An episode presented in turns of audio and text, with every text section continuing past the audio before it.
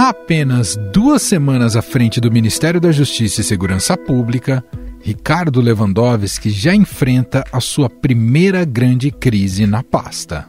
Pela primeira vez, dois detentos conseguiram escapar de um presídio de segurança máxima do sistema federal criado há 17 anos. A fuga aconteceu em Mossoró, interior do Rio Grande do Norte. Segundo as autoridades, os fugitivos fazem parte da facção criminosa Comando Vermelho. Esse tipo de unidade abriga os principais líderes de facções criminosas como Comando Vermelho e PCC. São cinco presídios do tipo no país. Além de Mossoró, há unidades em Catanduvas, Campo Grande, Porto Velho e Brasília. A penitenciária de Mossoró abriga alguns presos famosos, como Fernandinho Beramar, líder do Comando Vermelho.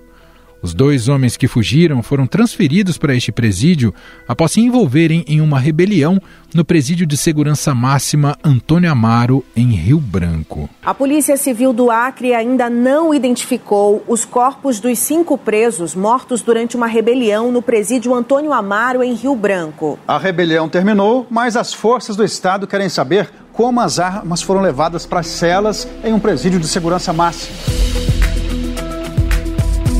A Polícia Federal foi acionada para recapturar os fugitivos e apurar como eles conseguiram sair do presídio. O ministro da Justiça e Segurança Pública, Ricardo Lewandowski, afastou a direção da Penitenciária Federal de Mossoró e escolheu um interventor para dirigir a unidade. Segundo o secretário nacional de Políticas Penais, André de Albuquerque Garcia, o governo apura as falhas que permitiram a fuga dos dois presos.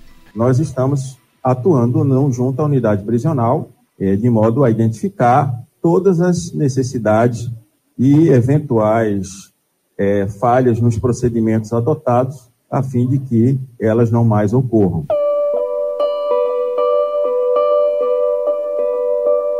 Investigações preliminares mostram que os dois saíram pelo teto das celas, arrancando uma estrutura metálica onde ficava a luminária. Em seguida, câmeras registraram os presos cortando o alambrado e fugindo do presídio. Fizemos a elevação do nível de, de segurança de todas as unidades do sistema penitenciário federal, de modo a uniformizar da necessidade de reforço nesses procedimentos, que a gente pode chamar de pente fino no jargão comum, para verificar eventuais problemas nas unidades e uma revisão de todos os procedimentos de segurança. Isso quer dizer que eles vão ser modificados? Não. Isso quer dizer que eles vão ser revisados. O Presídio Federal de Mossoró está passando por uma série de obras de manutenção, reformas e readequação de espaços como o pátio e as celas. Por enquanto, não há indícios de corrupção para favorecimento da fuga.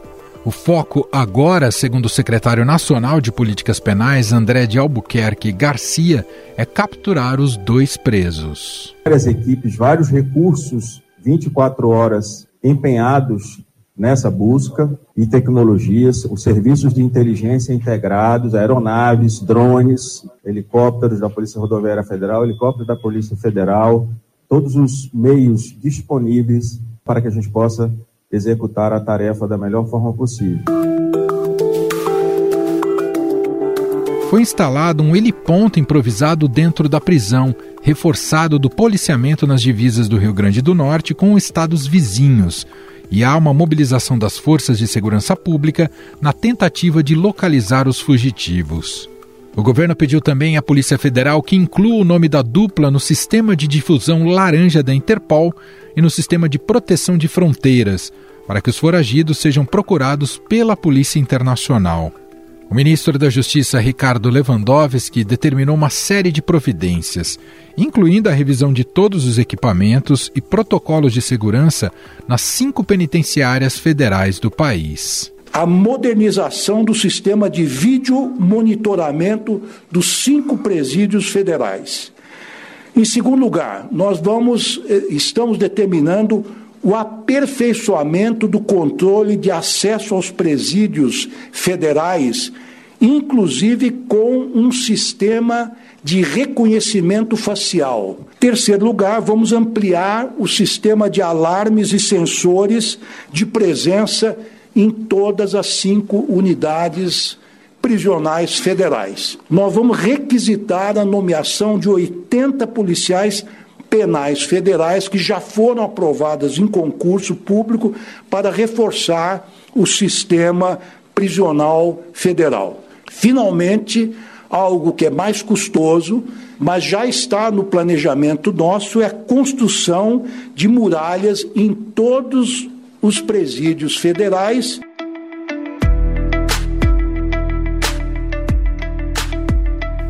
Inaugurado em 2009, o Presídio de Segurança Máxima de Mossoró tem capacidade para 208 presos. A unidade recebeu os primeiros detentos em fevereiro de 2010. Eram 20, transferidos do sistema penitenciário do Rio Grande do Norte. O caso abriu uma série de críticas ao governo de Luiz Inácio Lula da Silva sobre a atuação na área da segurança pública. Políticos bolsonaristas inundaram as redes sociais com mensagens contrárias à gestão petista e prometem convocar o ministro Ricardo Lewandowski para prestar esclarecimentos à Comissão de Segurança Pública e Combate ao Crime Organizado da Câmara dos Deputados. Uma onda de críticas no Congresso Nacional, especialmente da oposição, sobre a atuação do governo federal, agora sob o comando de Ricardo Lewandowski. O novo ministro está sendo cobrado para dar explicações. Agora, mais um elemento que aumenta a tensão em torno desse assunto.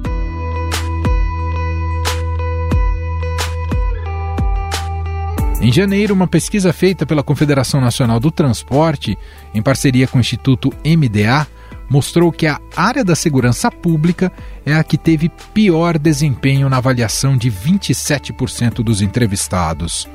Lula vem sofrendo críticas pelo avanço do crime organizado, que tem aumentado em locais como Rio de Janeiro e a Bahia. Policiais civis, militares e federais ocupam as principais ruas na periferia de Salvador. Por causa do clima de insegurança, a rotina dos moradores foi alterada. Postos de saúde fecharam.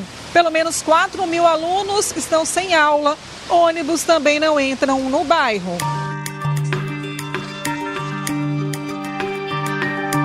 No ano passado, o governo chegou a lançar um programa nacional de enfrentamento às organizações criminosas. Entre as medidas está a criação de uma integração institucional e informacional entre as redes de enfrentamento. Esse plano está sendo construído há três meses. Portanto, ele não é uma resposta às crises, mas ele é útil ao enfrentamento das crises.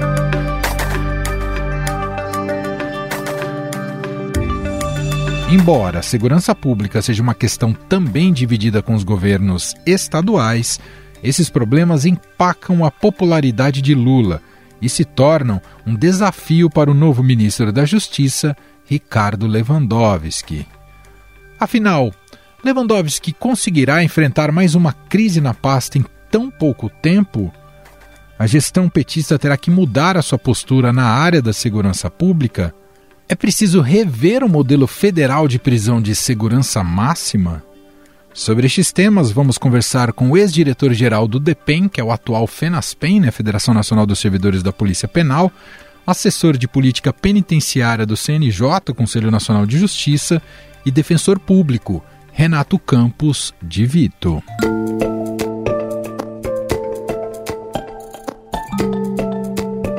Olá, Renato, seja muito bem-vindo, tudo bem? Olá, Emanuel, uma satisfação falar contigo e com toda a audiência. Renato Lewandowski já assume o Ministério da Justiça e em pouco tempo já enfrenta uma grave crise na área da segurança com essa fuga totalmente inédita né, de dois presos da penitenciária de Mossoró. Começo te perguntando, diante da estrutura e de todas as camadas de proteção que possui, que possui esse tipo de presídio, né, é, a principal linha de investigação é de fato uma possível facilitação na saída desses presos, Renato? Olha só, eu acho precipitado a gente especular sem ter acesso né, à, à perícia que está sendo realizada pela Polícia Federal, à sindicância interna que certamente foi instaurada uh, no âmbito do, do Presídio Federal de Mossoró e da Secretaria Nacional de, de Políticas Penais. Uh, é, mesmo porque nenhum sistema de segurança, Emanuel, é absolutamente infalível. É, do ponto de vista da contenção, o sistema penitenciário federal, que foi instituído em 2006, o primeiro presídio federal lá de Catanduvas começou a operar efetivamente em 2006, ele é exitoso do ponto de vista da ausência de fugas, o que é uma é e sempre foi uma realidade no Brasil, desde que se instituiu a primeira cadeia no Brasil, a gente tem é, um histórico de fugas, e também do ponto de vista da queda, da quebra de comunicação e de cadeia de comando, com o isolamento das, das lideranças de organizações criminosas. Então é evidente que é um, é um evento simbólico, um, um, um evento que tem que ser objeto de uma apuração muito rigorosa, até para que a gente possa readequar os protocolos de segurança e apurar se eventualmente houve facilitação de fuga, mas sem deixar de lado uma constatação de que, é, embora possa haver uma série de críticas, até o modelo dos presídios federais no Brasil, é, do ponto de vista da contenção, ele é um modelo exitoso. Né? Em 18 anos, a gente tem aí 17, 18 anos, é, o histórico de apenas duas fugas. Então, acho que a gente não pode jogar aí é o, o, o bebê fora com, a, com a água suja também. E as primeiras medidas tomadas pelo Ricardo Lewandowski, na sua visão, estão no rumo certo? Me refiro aqui a afastar a direção, escalar o interventor, su suspendeu banhos de sol, visitas sociais e de advogados ali nos presídios federais, colocou a PF para investigar, uh, colocou o nome dos, dos fugitivos na Interpol. São medidas corretas para esse momento? É, é, parece muito claro que é, é, um evento que reclama a adoção de medidas urgentes e acho que o, o ministro Lewandowski tem toda a capacidade de conduzir não só essa crise ou esse evento, como conduzia a, a toda a dificuldade que é o Ministério da Justiça, vai, bem assessorado que é, tomar as medidas corretas. Agora, acho que tem uma reflexão um pouco maior também do que não pode ser uma super expectativa que nós temos em relação a um instrumento importante, relevante, que é o sistema penitenciário federal no, no combate ao crime organizado. Esse instrumento foi pensado para o ouvinte aí que não conhece esse histórico, que talvez não seja tão familiarizado com as questões de segurança pública e penitenciárias, foi pensado em 2006, na gestão do ministro Márcio Tomás Bastos, como uma forma de trazer uma resposta, depois da segunda mega rebelião do PCC em São Paulo, de restrição para o fenômeno da, das organizações criminosas. Agora, uma cadeia é sempre uma cadeia, é um instrumento de contenção. Evidente que a lei de execução penal traz uma série de outras finalidades que são desejáveis uh, nesse processo de custódia de pessoas, mas o isolamento e restrição de direitos em si e por si não vão resolver o problema da criminalidade, não vão resolver o problema da criminalidade organizada, uh, não vai mudar a realidade uh, de fora do, do, dos perímetros da, da cadeia. É, então, a gente tem que adequar essa, essa expectativa também de que o STF não é uma grande panaceia, né, uma grande propaganda, né, que todos os governos, inclusive do espectro mais à direita, centro e esquerda, é, utilizam como uma grande panaceia é, para a solução do problema da, da, do crime organizado. Agora, evidente que a gente tem problemas e o crime organizado no Brasil ele se estrutura a partir das deficiências do próprio sistema prisional, uh, das más condições de encarceramento. Ele e, nasce, né, inclusive, ele nasce e se estrutura a partir disso, né? A história das principais facções criminosas no Brasil está muito atrelada às más condições de encarceramento, que cria até uma legitimidade simbólica né, para que as pessoas uh, se irmanem né, a um, um, ideal contra a opressão do Estado. Uh, e verificar que a gente está falando de uma ilha de excelência uh, dentro de um sistema prisional que, crônica, historicamente, tem deficiências muito graves. A gente está falando de cerca de 500 pessoas, uh, um pouco mais, talvez, custodiadas num sistema em que você tem um efetivo muito grande, estou falando de uh, dois a três agentes uh, policiais penais para cada preso, uh, de um investimento massivo, um custo mensal de quase 35 mil reais por detento e que cumpriu essa finalidade em alguma medida. Agora, o combate ao crime organizado, e acho que seja a gestão do ministro Dino, seja a gestão do ministro Lewandowski, que já anunciou que segue nessa, nessa toada, deve estruturar medidas mais amplas, integradas para fazer frente a esse fenômeno da criminalidade organizada, que é dinâmica. O combate à criminalidade organizada reclama a estruturação de um programa de, ou melhor, de programas que olhem inclusive as realidades locais e todas as tipologias de crime organizado que a gente tem, seja o PCC, seja o Comando Vermelho,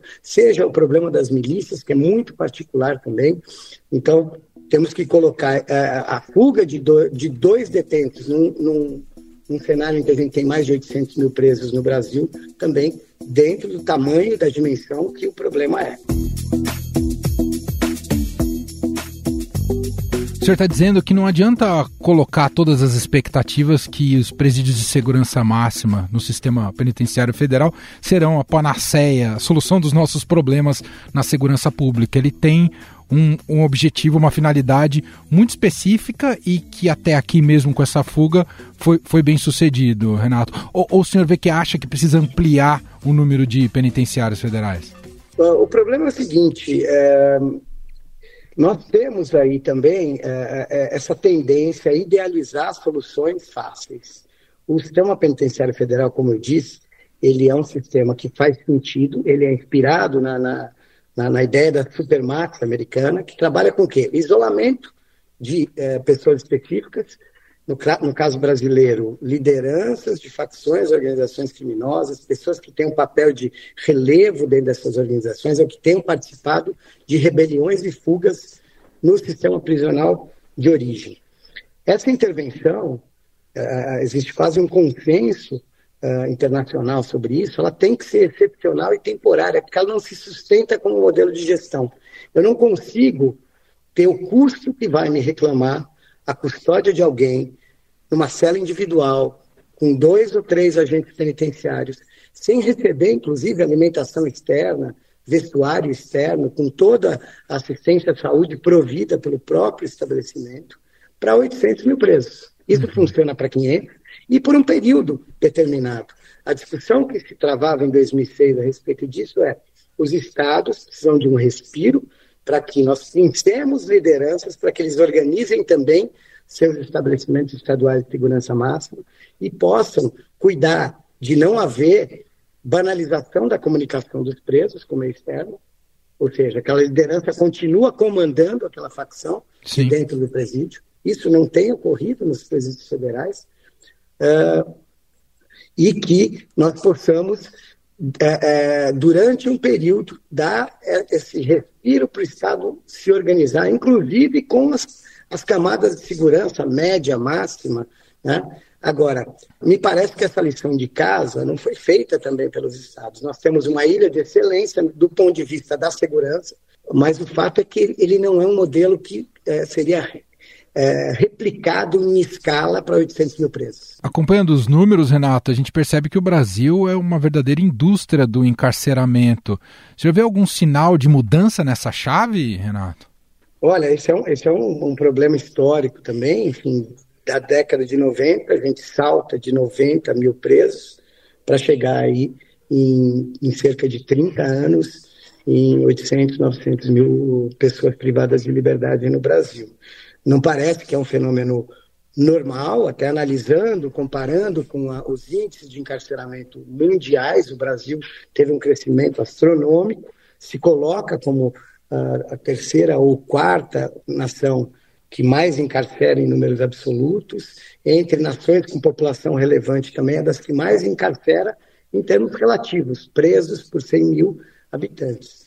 Uh, pensar uh, uma reforma efetiva é pensar o sistema prisional como um todo. E aí talvez encarar algo que tenha que ser colocado na ordem do dia, que é o problema federativo, que se coloca no, no que diz respeito à organização das polícias e à integração dos serviços de inteligência estaduais e federal, e na, na, na questão prisional da mesma forma. Há uma grande dificuldade do governo federal em conduzir efetivamente a, a direção de uma política estabelecendo diretrizes, estabelecendo um norte para que os estados construam políticas que é, é, sejam sustentáveis. Ninguém aqui está querendo glamorizar a facção. Claro. Ninguém aqui está romantizando o problema que é real da organização, da organização criminosa e que afeta a camada mais vulnerável também da população brasileira.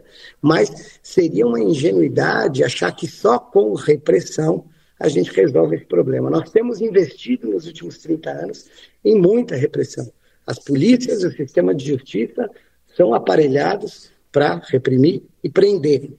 É, no entanto, os índices de criminalidade não acompanham o crescimento da população prisional. Quer dizer, acho que a gente talvez tenha que, em algum momento, e, e, o problema é que essa é uma pauta extremamente sensível do ponto de vista da opinião pública, Sim. e aí os políticos de direita se apropriam dessa pauta, pregando a tolerância zero, que é um caminho também que se mostrou inadequado, onde se tentou aplicar.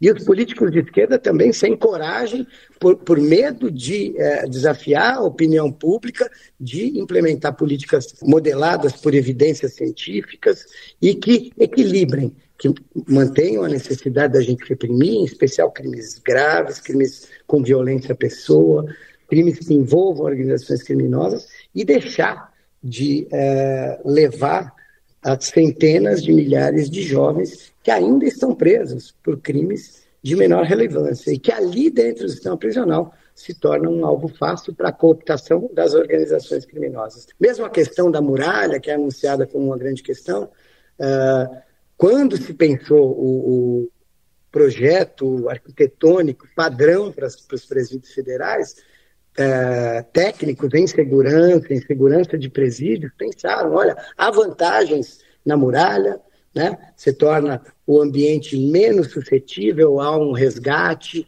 a uma invasão externa. Por outro lado, você perde campo de visão, então o pessoal que está na torre pode não ver uma movimentação interna por conta da muralha. As questões não são simples. Entendi. E a gente não pode simplificar agora colocando também na conta da fuga de é, dois detentos, depois de 18 anos, é, num sistema que tem índices de evasão muito menor, índices de corrupção muito menor, é, todos os problemas da, da política de segurança pública. Só para a gente fechar, Renato, o, o tamanho do crescimento e sofisticação desses grupos criminosos maiores, como o PCC e o Comando Vermelho, eles estão chegando num ponto que o Estado já não tem mais condições de combatê-los. Como é que o senhor vê o estágio dessa, dessa luta para diminuir a força de, desses grupos que a gente a cada ano percebe que eles ganham novos braços e ficam cada vez mais. e com penetrações diversas na sociedade, inclusive nas esferas políticas de poder?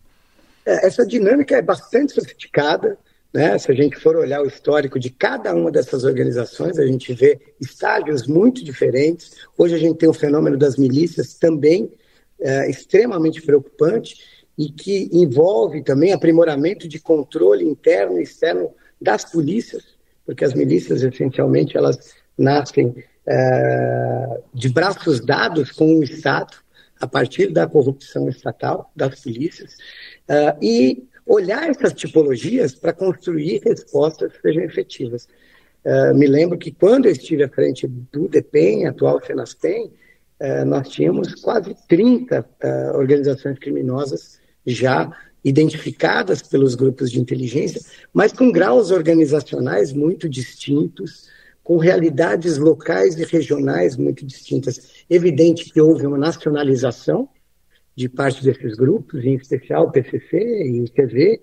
É, agora, as respostas elas têm que ser focadas nessa realidade, em diagnósticos, em diagnósticos que também não estão ali olhando só a realidade de quem é, faz a custódia do preso ali. Uhum. O discurso de negar o conhecimento científico aplicado na segurança pública é o discurso da cloroquina para a segurança pública. Né? Nós temos que olhar, sim, especialistas que veem o fenômeno criminal e o fenômeno das organizações criminais uh, com lentes que não são só as lentes do policial, que é o melhor perito para fazer policiamento ostensivo, no caso da PM, para fazer investigação criminal, no caso da Polícia Civil, da Polícia Federal, uh, das, das agências uh, de perícia, mas olhar quais experiências foram bem sucedidas. Né? Uh, e largar o fetiche de que a gente vai acabar com as organizações e com o crime, ou vai negar a sua existência, né? como foi feito por anos no caso do PCC, que não se podia uh, sequer falar o, o, o nome, uh, negando essa existência. Acho que existem experiências bem sucedidas que vão nos dar pistas para identificação, isolamento, prisão e repressão das lideranças e desengajamento desses membros. É isso. Muito bom. Ouvimos aqui Renato Campos de Vito, diretor-geral do DEPEN, atual FENASPEN, foi assessor de política penitenciária do CNJ e defensor público, gentilmente aqui atendendo a nossa reportagem. Muito obrigado pela entrevista, viu, Renato? Até uma próxima. Eu agradeço, Emanuel. Estadão Notícias.